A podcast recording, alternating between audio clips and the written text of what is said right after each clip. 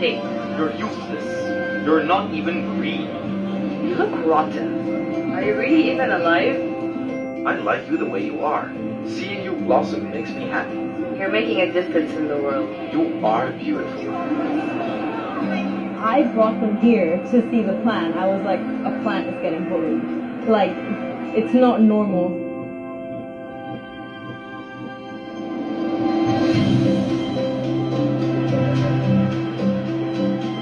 I think it's an excellent project. To have something tangible that they can actually physically be a part of is, I think, going to be very powerful.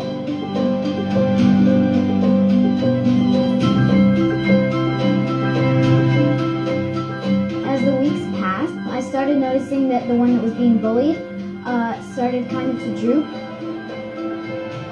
While the plant that was being complimented, it was it was flourishing and beautiful.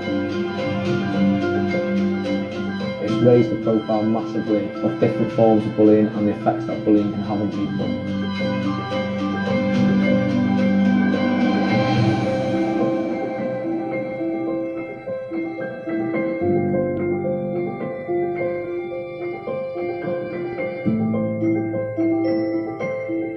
Affects a plant, it can definitely affect other people.